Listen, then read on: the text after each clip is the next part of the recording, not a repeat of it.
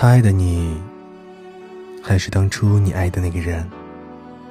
可你爱的他，早已不再是当初你爱的那个他了。好久不见，你还想我吗？你好，我是瑞佳，我只愿用声音陪伴着你，让你爱上我，让我聊聊你。时间过得太快。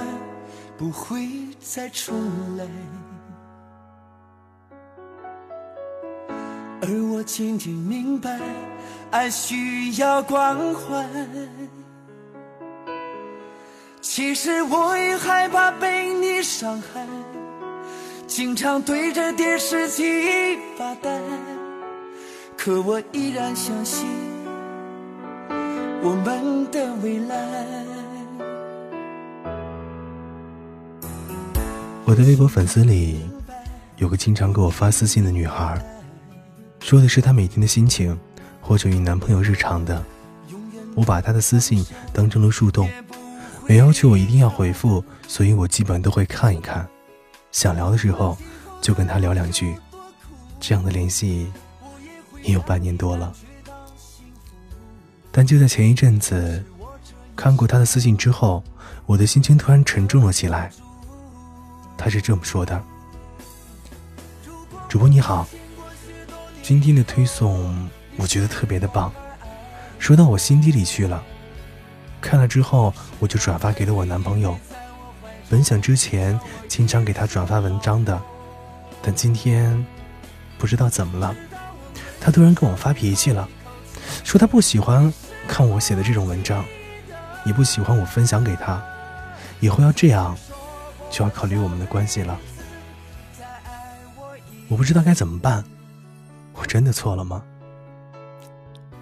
我看了一眼那天的文章，说的是，爱你的人不会回复你的微信，在乎你就会主动来找你，这种乍一看没什么问题。既然观点没问题，那问题一定出现在这两个人身上。果然，在我一番盘问之后。男生一句甚至至关重要的话，被他隐瞒了。他说：“我不想听别人和我讲我该怎么去谈恋爱，也不想让别人规定我这么醉是不是爱你。我希望你别总受公众号的影响，有一点自己的判断力。我爱不爱你，你心里没数吗？为什么看到一篇文章之后就拿来跟我做对比，然后形成质疑？”好好的关系被他毁了，这样真的很烦。知道男生这句话之后，我突然觉得自己身上的担子真的很重。我之前一直在想，什么样的文章会受欢迎，什么样的文章才会有更多的转发，从来没有想过这些看似受欢迎却被认同的文章，给那些真正在恋爱当中的人。带来了怎样的影响？我写文章的初衷是想让自己和读者有更好的生活，我做到了吗？我不太敢回答。但大部分女孩的生活都被他毁了，这其实就是事实。我有一个朋友曾经跟我开玩笑说，他追一个女孩之前，一定要看她的订阅号列表。如果发现他关注了什么三观可怕的情感类公众号，就不敢再跟他接触下去，于是便放弃了。用他的话说，那些所谓的情感专家意淫出来的完美的爱情，我弄不出来；那些被公众号洗脑惯坏的小公主，我是真的受不了。其实，他说这些话的时候，我的脸一直都是红的。因为我也写过很多美好的爱情，我也经常为女孩无理取闹辩护。不过，我可没有想过要教坏任何一个女孩。从前，我有点天真的觉得，读者是拒绝不同的观点的，所以喜欢的人会有更多的共鸣，而不喜欢被我改变。不过，我现在想说的是。如果判断没有能力，觉得谁的话都是有道理的，那我劝你一句：不要相信任何一个公众号上所说的任何一句话，即使那个说话的人是我。毕竟你不知道的是，那些写文章说女孩就要哄的人，好男人就应该没脾气的人，说不定敲完回车键，反手就给女朋友一个煤气罐呢。所以在爱情的世界里，我想我能够给你传递的，是我自己的想法。和我自己对于爱情的一些意见。如果有一天你觉得你很受益，那我恭喜你，你找到了一种答案。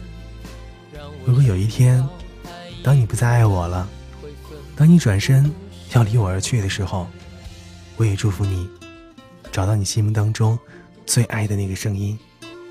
就这样，一直陪着你。晚安，亲爱的，晚安。我爱的和爱我的人。路灯下的恋人，都像是曾经的我们，深情拥抱亲吻，爱的难舍又难分，曾相爱的光阴，全世界只有两个人，为何一个？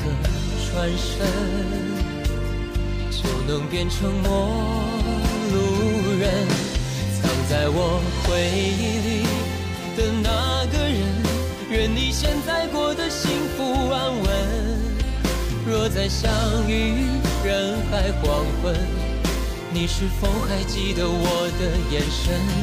藏在我回忆里的那个人，有你我的青春才。算完整，感谢曾经你的认真，让我知道爱一个人会奋不顾身。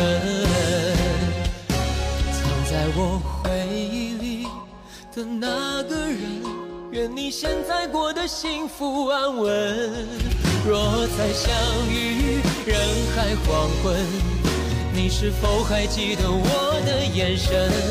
藏在我回忆里的那个人，有你我的青春才算完整。感谢曾经你的认真，让我知道爱一个人会奋不顾身。让我知道爱一个人会奋不。顾身。